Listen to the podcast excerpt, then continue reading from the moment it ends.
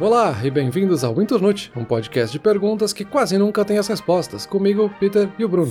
Feliz aniversário! Não pra ti, Peter, pra nós. Um ano de Internute. Exatamente um ano hoje, desde a nossa primeira publicação. Como passa o tempo, não? Mas e aí, Peter? A gente vai falar disso sobre hoje? Qual é que é, qual é, que é a pergunta? Qual é que é a temática desse episódio comemorativo? Ah, a verdade passa tão rápido, né? A gente nem percebe o tempo passar. Então a pergunta dessa semana é justamente para falar um pouquinho sobre o tempo e como é que ele passa e o que, a gente consegue fazer no tempo. Pergunta dessa semana é quanto tempo cabe num ano? Até porque em um ano a gente fez mais de 50 episódios, né? Então muita coisa coube nesse último ano.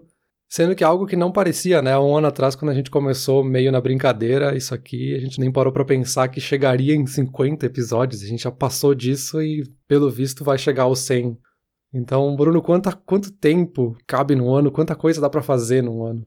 Eu só gostaria de ressaltar aí que lá no nosso primeiro episódio eu comentei que a gente ia durar umas dezenas aí, e tu falou que a gente ia morrer no décimo ali, então ponto para mim aí, ganhei essa aposta. Mas Peter, vamos lá, essa pergunta de hoje é muito interessante, quanto tempo cabe num ano, né? Respondendo tecnicamente, literalmente, dá para dizer que cabe em 12 meses, ou que cabe em 52 semanas, ou 365 dias aí. Mas isso todo mundo sabe. Agora, de um ano para o outro, sempre muda a quantidade de coisas que a gente fez, que a gente viu, que a gente viveu. Então a gente vai falar um pouco sobre isso, assim, como é que se organiza o tempo dentro de um ano. A gente vai falar também sobre percepção do tempo, que eu não sei como é que foi para ti aí, mas no meu lado da pesquisa foi a parte que eu achei mais interessante, por que, que às vezes o tempo parece passar mais rápido, mais devagar, enfim essa percepção, como é que a gente vê o tempo passar, é algo que a gente vai falar também. E sobre essa história de ter tempo para as coisas, né? Ah, eu não tenho tempo, eu tenho tempo. Tem aquela história, como é que é de que quem faz pouca coisa tem menos tempo livre? Não, não faz sentido. Como é que é aquela frase que quem faz mais tem mais? Como é que é? É, tem essa, essa sabedoria popular aí, esse ditado, que não é exatamente essa frase, né? Eu já ouvi de várias formas diferentes. Mas é essa ideia de que quem faz pouco faz cada vez menos e quem faz muito consegue fazer cada vez mais coisas. Então tem essa ideia da pessoa que é muito produtiva, ela sempre tem tempo de encaixar mais uma tarefa, mais uma atividade, e aquela pessoa que nunca faz nada, ela meio que sempre diz que não tem tempo para fazer nada, que não vai conseguir, e aí não começa nem a tentar, sabe? Então eu acho que esse seria tipo um primeiro ponto, assim, pra gente falar sobre quanta coisa cabe num ano, assim, tem um pouco da pessoa ser produtiva ou não, que coincidentemente foi um dos nossos primeiros episódios, né? Como ser improdutivo. E isso me lembrou até um conceito da sociologia, né? Que é a questão do framing, ou do enquadramento, que é como a gente olha para as coisas, assim. Se a gente pensar num projeto, por exemplo, qualquer um que seja, e aí eu te digo que esse projeto tem menos de um ano para fazer ele, tu vai pensar que é muito pouco tempo, assim. Ah, não sei se vou conseguir fazer esse projeto, menos de um ano, não dá tempo de executar tudo. Só que se eu te disser que esse é um projeto que tu tem mais de 300 dias para fazer, tu vai pensar, ué, então eu tenho tempo, eu tenho mais de 300 dias para fazer. Só que é a mesma coisa, né? Tipo, menos de um ano e mais de 300 dias. Só que o jeito como a gente olha para a questão do tempo muda a nossa percepção, muda como é que a gente vai avaliar como aproveita ou não, né? É, curioso esse fenômeno de da gente achar, entre aspas, que 300 dias é muito tempo e um ano é pouco. A gente tem essa relação muito forte com o ano, né? Com essa ideia, com esse conceito de ano. A gente organiza a nossa vida em anos, a gente olha para trás é, em anos. Eu não sou muito fã dessa ideia. Teve um outro episódio até que eu comentei que eu já sou bem mais de organizar as coisas por mês ou por trimestre. Isso é uma coisa que eu comecei a fazer recentemente, de organizar a vida e os objetivos e tal mais por trimestres, assim. E tem muito essa ideia, né, Peter, de que o ano muda e aí as coisas mudam. Então, agora quando 2020 terminou, tinha toda essa ideia no ar de que ah, agora 2021 tá chegando. E ah, finalmente o ano tá acabando, como se as coisas fossem mudar magicamente. E aí, e uma coisa que eu acho muito engraçado, porque tudo isso que eu falei agora é uma coisa que eu já comentei no nosso último episódio do ano, mas uma coisa que eu acho muito engraçado é que aí o ano muda, né? A gente entrou em 2021 e tal, e aí absolutamente nada mudou além do calendário. Né? As coisas continuam iguais, porque é lógico, cara, não faz diferença nenhuma. Essa ideia do ano é um conceito que a gente criou e tal, ele não tem um significado intrínseco, né? As coisas não vão mudar à nossa volta porque o ano mudou. Só que aí tá, vem janeiro, acontece isso, as coisas continuam exatamente iguais. Mas aí quando chega dezembro de novo, dali a 12 meses, a galera esqueceu completamente que nada mudou e já tá nessa expectativa de novo de que ah, agora o ano vai mudar e vai e as coisas vão mudar. E aí as coisas não mudam, daí passa 12 meses e a ideia volta de que as coisas vão mudar. E não é assim que as coisas funcionam, né? Eu acho que ter o parâmetro aí de um ano e tal é, é, é muito importante para organizar várias coisas, para botar alguns limites, para ter deadlines, prazos e tal. Mas ele não tem essa importância toda assim que a gente dá para ele de que ah, quando o ano acaba, quando o ano termina, as coisas terminam também. Não, não necessariamente. É assim, a gente tem um pouco essa percepção meio mágica do calendário, né, de que virar a página vai magicamente mudar as coisas e alterar as coisas a gente tem justamente essa necessidade de se organizar, e aí o calendário é perfeito para isso, assim, a gente consegue prever datas e organizar o que, que vai acontecer e colocar na nossa agenda o que, que a gente quer. E ao mesmo tempo, talvez essa virada de ano, o próprio conceito do Réveillon, né, de por que a gente celebra o Réveillon, é um pouco de organizar nossa esperança, talvez, né, organizar um desejo que não é realista, assim, que não é organizável de forma material, assim, que é diferente de um objetivo de planejamento, de trabalho, que a gente consegue estabelecer metas e resultados claros e objetivos. Tem um pouco disso também, e a gente tem esse viés no nosso cérebro de querer achar significado em tudo, né? A gente já falou sobre isso em outros episódios, assim, de esse essencialismo de querer achar a essência por trás do calendário, que o calendário vai ser algo maior do que só uma data, né? Com certeza, com certeza. E outra visão popular que a gente tem aí, e que a gente vai bater um pouquinho aqui, é essa questão da percepção do tempo, né? Então, ah, o tempo tá passando mais rápido.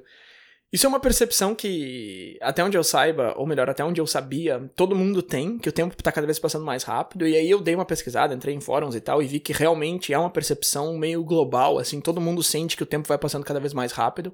Mas o que me surpreende é que algumas pessoas perguntam, ou se perguntam, ou questionam, ou pesquisam se o tempo realmente está passando mais rápido ou se é só percepção.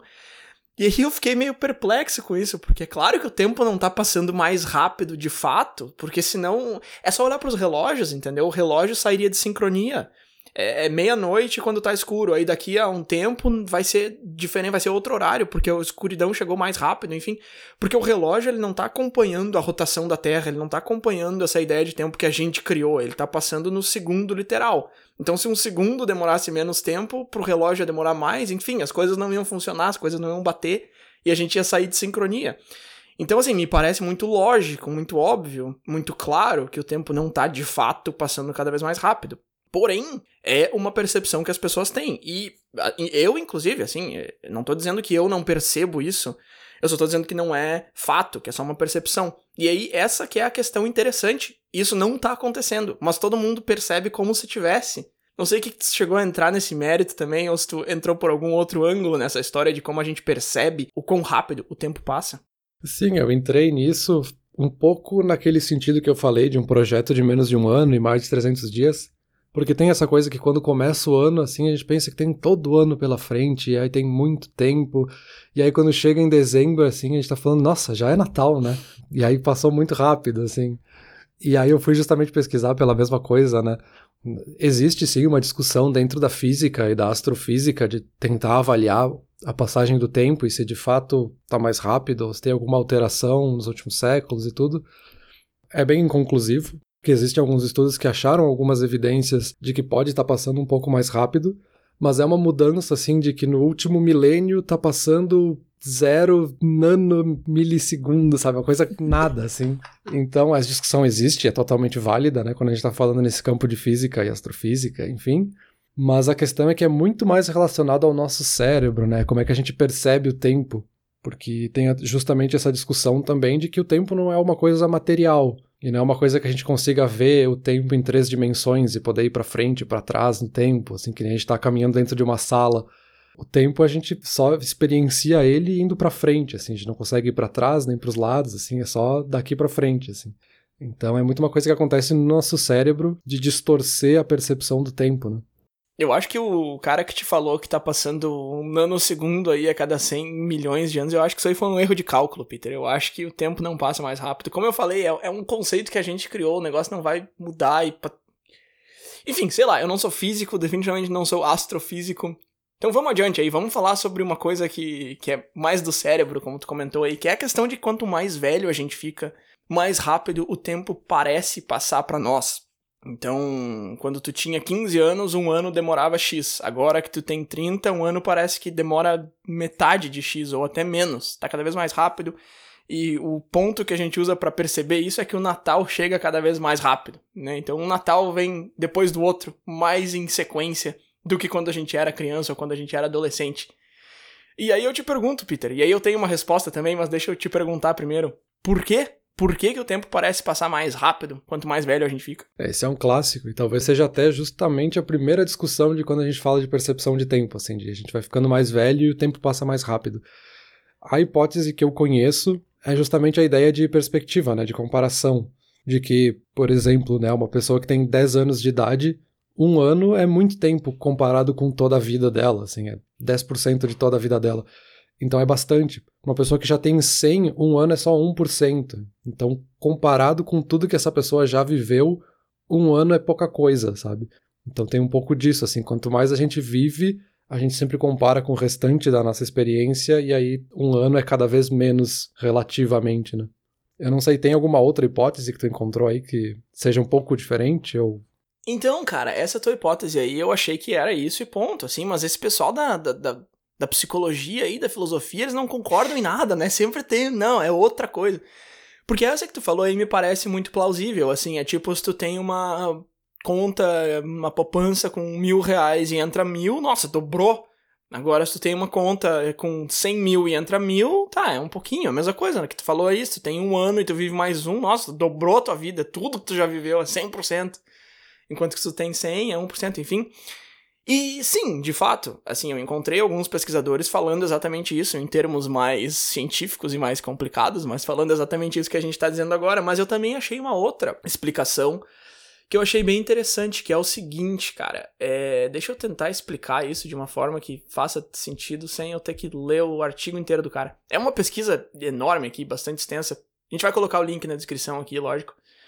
Mas basicamente é o seguinte: à medida que a gente vai envelhecendo, o tamanho e a complexidade das redes de neurônio no nosso cérebro aumenta, tá? Então, os neurônios, a, a, complexidade e o tamanho vai aumentando, então fica mais difícil e mais demorado de processar os sinais que a gente recebe. Além disso, essas redes vão sofrendo alguns danos ao longo dos anos. Então, à medida que a gente vai envelhecendo, não só elas vão ficando mais complexas e maiores, mas elas também vão ficando um pouco mais danificadas, um pouco mais envelhecidas, digamos assim. Tudo isso combinado faz com que a gente processe menos imagens por segundo, digamos assim. Ao invés da gente ser uma câmera super ultra tecnológica que pega todos os frames por segundo ali, a gente vai pegando cada vez menos e isso dá a impressão de que o tempo tá passando cada vez mais rápido. Então é basicamente isso, assim, quando tu é mais novo, cada segundo que passa entra no teu cérebro com um monte de informação, com um monte de imagem. Tu tá pegando ali, sei lá, 60, 100 imagens por segundo entrando no teu cérebro. E à medida que tu vai envelhecendo, cada segundo que passa vem com menos imagens, vem com menos informação. É claro que isso também se dá pelo fato de que as coisas que tu vai vendo à medida que tu é mais velho são coisas que tu já conhece. Né? Então elas precisam de menos tempo, de menos energia para serem processadas pelo cérebro. Então tu junta tudo isso aí e aí tu chega no porquê que a gente percebe o tempo passando mais rápido à medida que a gente vai envelhecendo. Tá, tá, faz bastante sentido. Isso até me lembra já da próxima pergunta aí, que é outra das clássicas, que é do tempo passar mais rápido quando a gente tá se divertindo, né? Porque quando a gente tá num momento triste, o tempo demora para passar, e no momento feliz ele passa muito rápido, assim. E a explicação seria justamente porque existe uma diferenciação no nosso cérebro em como é que a gente percebe o tempo presente que está acontecendo e o tempo na nossa memória, que são duas coisas bem diferentes. No presente, a gente percebe o tempo por emoção e atividade.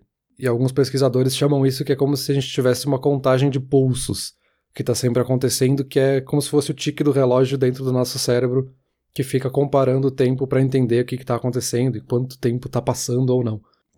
E aí, quando a gente tá num momento de muita emoção, muita atividade, quando são coisas novas, demora mais, porque é mais informação entrando, justamente. Tu tá processando mais coisas, tu tá guardando mais coisas. Se tu tá num momento triste ou num momento de desespero, tu tá começando a processar tudo que tá ao teu redor para tentar se proteger, assim, tu tá tentando achar uma solução, um caminho. Então tu tá guardando toda essa informação e isso faz com que o tempo pareça muito maior, porque tu tá com muito mais dados ali para processar.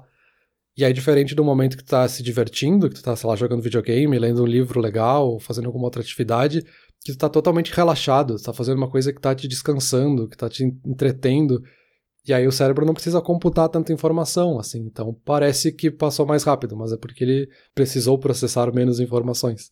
Só que aí tem o outro lado disso, que é o tempo na nossa memória, porque daí acontece quase que o contrário, assim. Os momentos que são bons, eles ficam mais na memória. Então a gente teve aquele momento com a nossa namorada no parque, que a gente fez um piquenique, foi uma data especial, aquele dia parece que passou muito rápido. Só que a gente lembra dele para sempre, assim, a gente lembra em detalhes, a gente tava lá e a gente consegue lembrar é porque na nossa memória, as coisas que são mais profundas, né, os sentimentos que são mais fortes, eles são armazenados melhor no nosso cérebro, assim, ele guarda com mais profundidade. E aí esses, quando a gente olha para trás, parece que duraram mais. Então tem essa dicotomia até de como é que a gente percebe o tempo hoje e no futuro, né? Tá, então o tempo Vamos lá. O tempo parece passar mais rápido em momentos bons, mas parece que durou mais quando a gente pensa sobre esses momentos bons. É isso? Isso, é. Eles ficam mais presentes na nossa memória, assim. A gente lembra deles para sempre, né? Tá, tá, entendi, entendi. Interessante. Eu dei uma pesquisada sobre isso, mas claramente eu não fui tão a fundo quanto tu foi aí. O que eu encontrei foi uma comparação. Já que tu falou de livro aí, vou comparar com o livro ali, de que quando tu tá fazendo uma coisa que tu não quer ou que tu não gosta, é como quando tu tá lendo um livro que tu não quer tá lendo e aí tu quer chegar no final daquela frase para chegar na próxima e terminar aquela frase, terminar aquilo. E quando tu tá lendo um livro que tu gosta, tu tem a expectativa pelo final do livro, tu quer saber o que vai acontecer no final, então tu tá devorando aquele livro ali para chegar no final. Então ele colocou essa, essa comparação de a expectativa pelo fim da frase versus a expectativa pelo fim da história. Quando tu tem a expectativa pelo fim da história, tu não te preocupa tanto com cada frase, com cada palavra, tu quer chegar no final e tu não nem percebe que tu tá avançando bastante rápido. Enquanto que tu tá remoendo cada pedacinho do processo, é claro que o teu cérebro vai perceber isso com, com mais peso, com mais densidade. Sim, e ao mesmo tempo, o tempo médio de leitura por página, digamos assim, é o mesmo, né? É só essa percepção que muda. Sim, sim, com certeza. E uma outra coisa que eu achei interessante sobre essa ideia de a gente ver o tempo passando mais devagar em momentos ruins foi um pesquisador aqui indicando que isso é uma vantagem evolutiva, que quando o nosso cérebro percebe alguma coisa demorar mais ou ser mais lenta, é um aviso pra gente ir embora, é um aviso de que aquilo ali não é bom pra gente. Eu não sei, cara, essa história de vantagem evolutiva me parece uma desculpa que a gente usa para várias coisas, assim, porque se o tempo tá passando devagar numa coisa que eu não gosto, tá, eu já sei que eu não gosto, entendeu? Eu não preciso desse aviso do tempo passar mais devagar. Mas enfim, segundo esse artigo aqui, é uma vantagem evolutiva que fez a nossa espécie sobreviver aí por muito tempo, nos mostrando o que é bom ou ruim para nós. Vamos deixar o link na descrição aqui. Eu não sei quanto eu acredito que isso é uma vantagem evolutiva, mas eu acho que é um ângulo interessante para essa história aí. E uma última coisa que eu pensei aqui, pelo menos aqui do meu lado, que é um fenômeno bastante comum, que a gente já ouviu várias pessoas falarem sobre e tal, e eu fui um pouco mais a fundo para ver por que, que isso acontece, é aquela ideia de que quando tu vai para um lugar e depois tu volta, a volta sempre parece que passa mais rápido. E eu fui pesquisar sobre isso, e é justamente as ideias que eu já meio que achava que estava certo, que é a questão de que na volta o caminho já é familiar, e quando tu está processando algo novo, a rede de neurônios que se forma no teu cérebro é mais densa, então ela faz parecer que durou mais. Quando tu está processando algo que tu já conhece, a rede não é tão densa, então faz parecer que durou menos. Então tem essa questão de que a volta é familiar, uh, tem a questão de que a gente superestima a duração da volta. Essa aqui eu nunca tinha pensado sobre isso. Então, assim, ah, eu vou fazer uma viagem de duas horas. Aí tu faz a viagem só que ela demora, sei lá, 2 horas e 15. Aí tu ficou na tua cabeça que demorou mais do que tu achou, demorou mais. Aí na volta tu já sabe que ela vai demorar mais, só que ela demora as mesmas 2 horas e 15. E tu tava na cabeça que ia demorar mais porque a ida demorou mais do que tu tinha. Entendeu? É um negócio que não faz muito sentido, mas enfim, acontece na nossa cabeça e a gente fica com essa ideia de que ah, vai demorar mais e no fim demora o mesmo e parece que demorou menos, porque a gente superestimou. Então tem isso também. E tem a questão também de que normalmente quando a gente está indo para um lugar, a gente tem mais expectativa ou às vezes mais pressa, um horário para chegar, do que quando a gente está voltando. Normalmente quando se fala de ida e volta, a gente está falando de ir para algum lugar onde eu tenho um compromisso, onde eu quero chegar, onde eu preciso trabalhar, eu preciso fazer alguma coisa, eu vou encontrar alguém. E a volta normalmente é volta para casa ou volta para o hotel, que seja. Então na ida a gente sempre tem um horário para chegar, a gente tem uma expectativa maior ou, ou alguém tem uma expectativa da gente chegar lá. Então são esses três pontos, assim, a questão da volta ser familiar, a superestimação da duração e a pressa uh, ah, para chegar, que é muito mais presente na ida do que na volta. É, então, bem interessante essa comparação do, desse efeito que a gente tem de volta de uma viagem ou da ida de uma viagem, e principalmente nesse ponto que tu comentou aí da comparação do quanto eu acho que vai durar uma viagem, quanto ela acabou durando. Um dos pontos que eu achei interessante é que a percepção no nosso cérebro, essa percepção do tempo, ela envolve várias partes diferentes do cérebro. Principalmente envolve o córtex cerebral, o cerebelo e os gânglios basais, e também envolve um pouco do nosso ritmo circadiano, né? Como é que a gente interpreta esse tempo em comparação com o tempo do dia, né? Tem um neurocientista que eu encontrei aqui que se chama Warren Mack, que ele tem esse conceito de justamente essa percepção do tempo envolve frequências e oscilação das células no nosso córtex superior. Então ele meio que é uma, esse pulso, né, que eu comentei antes, está um pouco relacionado com isso, ou estaria um pouco relacionado com isso. E aí ele divide essa contagem de duas formas diferentes. Assim, a gente tem uma contagem explícita e uma contagem implícita. Essa contagem explícita seria a que a gente usa para fazer a estimativa de duração de um estímulo, assim, uma coisa que está acontecendo, como é que eu estou estimando esse tempo? Então eu estou nessa viagem, quanto tempo vai demorar até que ela acabe, assim, quanto tempo ela está durando nessa viagem.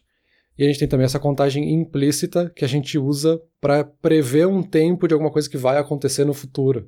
Então, enquanto eu estou na viagem de ida, eu estou prevendo que a viagem de volta vai durar tanto tempo. Só que essas duas estimativas de tempo, elas não acontecem nas mesmas áreas do cérebro, elas envolvem áreas do cérebro diferentes. Então, poderia ser um dos motivos da gente ter percepções tão diferentes, assim, não é a mesma parte do cérebro que está fazendo essa interpretação, né? Então, obviamente, a gente vai chegar em resultados que não são exatamente iguais. Contagem explícita e implícita. Tá, eu li um pouquinho sobre isso, mas agora tu explicando eu entendi bem melhor. Mas minha pergunta para ti, e aí eu não sei se tu tem a resposta sobre isso, eu não sei se a resposta sobre isso é conhecida, mas um, quão precisas são essas contagens, assim, a gente como ser humano, a gente consegue prever direitinho quanto tempo falta para acabar, por exemplo, se eu tô assistindo um filme a uma hora, e tu me pergunta quanto tempo faz estar tá assistindo, eu vou acertar normalmente, assim, ah, faz 60 minutos, ah, essa, essa contagem que a gente tem é, é, é precisa ou, ou depende de outros fatores? Eu não sei se tu chegou a pesquisar sobre isso. Não, não, ela acaba dependendo de muitos outros fatores. É sempre um chute no fim das contas, né? Porque o cérebro, por natureza, não tem um relógio dentro dele, né? Obviamente. Então ele faz sempre uma estimativa de tempo não baseado no relógio, no calendário, que é o que a gente tem por convenção social, mas ele faz baseado na experiência própria, assim. O quanto de atenção ele precisa dar para tal coisa. E aí isso pode envolver até memórias, né? Memórias falsas, que a gente já falou sobre isso de a gente achar que durou tanto tempo porque a gente gostou, não gostou daquele dia ou aconteceu alguma coisa. Então é muito relativo à própria experiência do cérebro, assim. Eu acho que a gente só interpreta isso como tempo para poder explicar entre uma pessoa e outra. Mas cada um tem a sua própria percepção, sabe? Tá, agora que tu falou sobre depender da experiência, eu acho que isso aí é um ponto chave, me lembrou de outra coisa relacionado ao que eu tava falando ali da viagem de ida e de volta, porque quando a gente faz uma viagem de carro, principalmente com crianças, elas ficam perguntando se a gente já tá chegando, se a gente tá chegando. E às vezes é uma viagem de 6 horas e nos primeiros 20 minutos ela já começa a perguntar se a gente já tá chegando e a criança sabe o que que são 6 horas, ela sabe o que que isso quer dizer e ela, mesmo assim, ela não tem muita noção e a gente pensa, ah, uma criança pô, fica sempre perguntando se já tá chegando. Mas é justamente porque elas têm muito menos experiência com esse tipo de coisa, então realmente na cabeça delas é muito mais difícil de computar o tempo que já passou e quanto tempo que falta. E aí eu tava lendo sobre isso também, sobre essa questão de o tempo ser diferente para nós quando a gente é mais novo. E aí eu li um, um, cara fazendo uma provocação assim, ele falou: "Ah, se tu pensar em dias na tua juventude que duraram para sempre".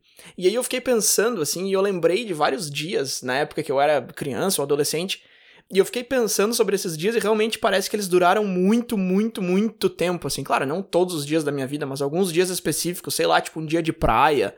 Ou teve um dia que eu lembro muito bem que eu tive que caminhar uma distância enorme para chegar na casa de um amigo. Eu era, sei lá, devia ter uns, não sei, 12 anos, não sei.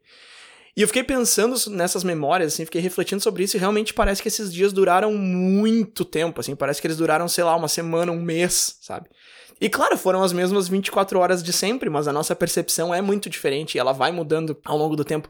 Então tem muito isso também, assim, eu fiquei lembrando daquela cena clássica da criança chutando o banco da frente do carro e perguntando se já tá chegando nos primeiros 15 minutos de viagem. Mas é porque realmente quando a gente é mais novo as coisas parecem ser muito, muito mais longas e não é algo que a gente percebe na época, porque a gente não tem parâmetro nenhum, a gente não consegue comparar o que a gente tá vivendo quando a gente é mais novo com o que a gente vai viver quando a gente for mais velho, porque não aconteceu ainda. Mas quando a gente é mais velho, a gente consegue olhar para trás e perceber que realmente o tempo passava muito diferente para nós. Exato, é. Eu tenho um conceito até do Felix Ringel, que é um antropólogo que estuda justamente essa percepção de tempo nas sociedades. Ele fala dessa nossa habilidade, vamos dizer assim, que ele chama de time tricking, que seria essa capacidade que a gente tem de estruturar, gerenciar e manipular a nossa experiência com o tempo, assim. que é algo que a gente faz sem perceber, a gente não manipula ao nosso prazer assim o tempo, mas a gente está fazendo isso o tempo todo de forma inconsciente. E até um exemplo que ele dá nesse texto que eu li dele, ele estava falando justamente dessa percepção ao longo da pandemia e como mudou para as pessoas quase de uma semana para outra, assim, essa percepção de tempo. E ele fala o quanto esse time tricking acabou ficando afetado durante o início da pandemia, principalmente, porque a gente até viu muitas pessoas fazendo esse comentário de que elas perderam a noção do tempo, né? A gente às vezes esquece que dia da semana que é, sendo que a gente tá toda semana numa semana que é com a mesma estrutura e às vezes a gente esquece, será que hoje é quarta? Será que amanhã é sexta? Será que então a gente perde essa noção porque a gente fez essa manipulação de uma forma errada no cérebro. Né? E ainda falando sobre a pandemia e falando em crises em geral, tem um conceito da antropóloga Jane Geyer que ela fala da ideia de presentismo forçado, né? Essa sensação que a gente tem às vezes de estar preso no presente, assim, que a gente não, não consegue, parece que o tempo não passa e a gente está em alguma crise, assim, alguma sensação de angústia, de ansiedade, e a gente não consegue planejar as coisas com antecedência, parece que as coisas não andam, assim. E isso foi uma coisa que muita gente sentiu, né? Durante o começo da pandemia, principalmente, e durante toda a pandemia também, muitas pessoas passaram por isso. Da gente se sentir preso, assim, de não ver uma luz, digamos assim. É quase como se a gente não tivesse esperança de ver que essa coisa vai passar, que essa crise vai ser momentânea. Então tem também esse conceito aí de como é que a crise também afeta a nossa experiência com o tempo. Eu acho muito engraçado, Peter, como que o cérebro é tão incrível e poderoso e genial e fascinante e ao mesmo tempo ele cai numas que não dá para acreditar, né? Porque, que olha só, se tu tá se tu tá jogando bola ali, ou se tu tá vendo um filme, sei lá, cara, qualquer coisa, assim, tu consegue saber que o jogo vai terminar daqui uma hora e meia, que o filme vai terminar daqui uma hora e que tua vida vai voltar pro estado que ela tava antes. Tipo, a gente sabe disso. Mas aí quando a gente tá num problemão, assim, numa crise enorme que a gente não sabe o que fazer, parece que a gente vai viver aquilo ali para sempre. Parece que aquilo ali é a nossa vida agora. Parece que a gente vai viver dentro daquele momento. E é impressionante como isso acontece. Acontece comigo também, é lógico. Eu não tô falando isso de um trono aqui, olhando de, de cima para baixo. É lógico que isso acontece comigo também. Eu faço um exercício quando eu tô fazendo alguma coisa que eu não gosto muito, ou passando por um momento tipo esse, assim, de ah, tá muito difícil, não sei o que fazer. Eu, sei lá, não tenho nome para isso, é uma coisa que eu sempre fiz, nunca parei para pensar por que exatamente que eu faço isso até esse momento agora, na verdade, mas eu sempre penso 12 horas para frente. Então eu, eu imagino, eu visualizo exatamente o que, que eu vou estar tá fazendo dali a 12 horas. Isso é uma coisa que eu sempre faço, assim. Então, sei lá, eu tive um problemão esses dias no final do trabalho, era 6 da tarde e, ah, também parecia que eu ia ficar naquele momento para sempre ali, parecia que nunca mais ia acabar. E aí eu só me vejo acordando no outro dia às 6 e fazendo as coisas que eu sempre faço e tal, e aí eu Sei lá, cara, de novo, eu nunca tinha parado pra pensar por que, que eu faço isso, mas dá uma acalmada no cérebro, assim, e me, me mostra essa ideia, entre aspas, lógica de que eu, naquele momento ali não vai se estender para sempre. Mas sim, se a gente não faz alguma coisa tipo isso, assim, ativamente, realmente parece que a gente tá preso naquele momento para sempre. Eu não, não conhecia esse conceito, como é que é? Presentismo forçado, interessante. É, isso é uma das coisas bem interessantes do nosso cérebro, assim, como é que ele faz uma distorção das experiências para ele, assim, de como é que a gente vai experienciar as coisas. Não interessa muito a convenção social de que, que a gente entendeu que é o calendário, que, que a gente entendeu que é um relógio. Ele meio que muda para dizer, não, esse momento aqui vai demorar mais porque a gente precisa de total atenção para resolver esse problema, assim. E aí, claro, né, esse problema às vezes são crises que a gente não tem controle, aí a gente fica nesse presentismo forçado, né? Do nosso cérebro dizendo que a gente tem que ficar no presente para resolver esse problema, mas é um problema que tu não tem o que fazer, assim, tu só tem que esperar passar, sabe? Mas enfim, para fechar tudo isso, eu acho que já entendemos bem que percepção de tempo é algo muito relativo, mais relativo que a própria relatividade do tempo. Porque o tempo em si, o tempo do relógio, do calendário, ele é meio que só uma métrica, né? Tipo, quase que uma régua que a gente inventou para o mundo moderno e contemporâneo, assim. Se a gente pensar milênios atrás ninguém tinha relógio, ninguém tinha calendário e não fazia muita falta, assim. A pessoa sabia que tinha que acordar quando o sol nascia e ela tinha suas tarefas para fazer. Ela conhecia as estações do ano e ela se organizava nesse sentido.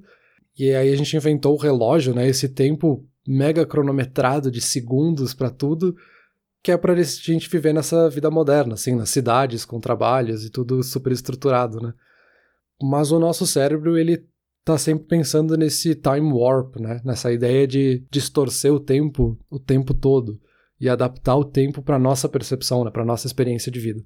Eu tava rindo aqui porque tu tava falando da questão de que ah, antes a gente não tinha o calendário e tal e relógio, e aí eu lembrei de uma piada muito ridícula, não sei se tu já viu, que é uma tirinha que o cara tá perguntando, ah, em que ano que a gente tá? E o outro fala, ah, 200 antes de Cristo. Aí o cara pergunta, quem é Cristo? E o cara fala, não sei. Porque tem muito essa ideia de que a gente olha para trás e vê toda essa linha do tempo muito clara, mas que na época eles não sabiam.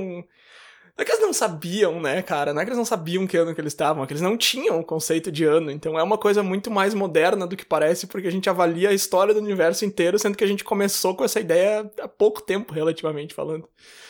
Mas enfim, eu só lembrei dessa tirinha tosca aí por causa desse comentário que tu fez de que antigamente não era bem assim que as coisas funcionavam. É, por isso que eu acho que a conclusão aqui, no fim das contas, é que meio que não interessa, sabe? É, é de novo aquela questão de tipo, o que importa é a nossa experiência, e aí o tempo que interessa é como o nosso cérebro e como é que a gente entendeu que passou o tempo. Se de fato durou 10 segundos, se de fato durou uma semana, meio que é irrelevante, né? Tipo, tanto faz quanto tempo realmente passou. Interessa se tu conseguiu aproveitar, se ele foi um tempo bom, como é que foi a experiência, né? E até para fechar, dá pra dizer naquela ideia que é quase coisa de livro de autoajuda, mas eu acho que é um conceito muito legal, que é aquela ideia de tudo que a gente tem é o tempo, no fim das contas, né? Tudo que a gente gasta é o tempo, assim. A gente trabalha para trocar por dinheiro, então a gente gastou o tempo que a gente ficou no trabalho para trocar por dinheiro para daí comprar outras coisas mas no fundo o que, a gente gastou foi o tempo de trabalhar, sabe?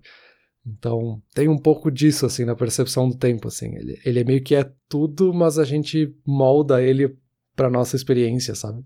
Com certeza, isso aí é um conselho de investimentos e guardar dinheiro que eu uso há muito tempo já. Não pelo conselho de guardar dinheiro, mas é uma conta que eu acho legal de fazer na cabeça, e até porque aqui os salários são por hora, então é muito mais fácil saber exatamente quanto que vale a tua hora de trabalho. Então isso é uma coisa que eu sempre pensei, assim, desde que eu comecei a receber por hora, é uma coisa que eu sempre pensei do tipo, ah, isso aqui custa X horas de trabalho, sabe? Isso aqui não custa Y dólares.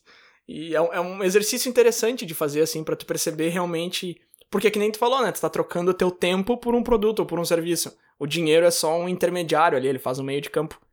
Um, mas é isso aí, Peter. Uh, tu largou um não interessa ali, mas deixa eu responder a pergunta de uma outra forma. Não que eu discorde contigo, eu vou falar meio que a mesma coisa em outras palavras.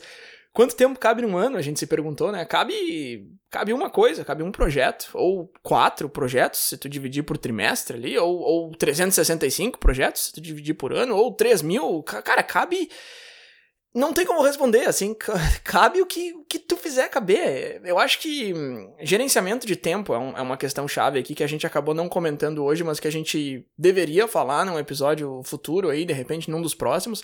Faz bastante tempo que a gente não fala sobre produtividade, gerenciamento, então eu acho que a gente está devendo esse tópico aí, essa conversa, de repente uma ideia de como que a gente pode mudar um pouco essa percepção do tempo que é o que a gente conversou hoje, mas mais ao nosso favor, de forma um pouco mais ativa, mais consciente e do meu lado é isso aí, Peter. Valeu. Beleza, esse episódio já tá longo mesmo, né? Não vou mais tomar o teu tempo. Valeu.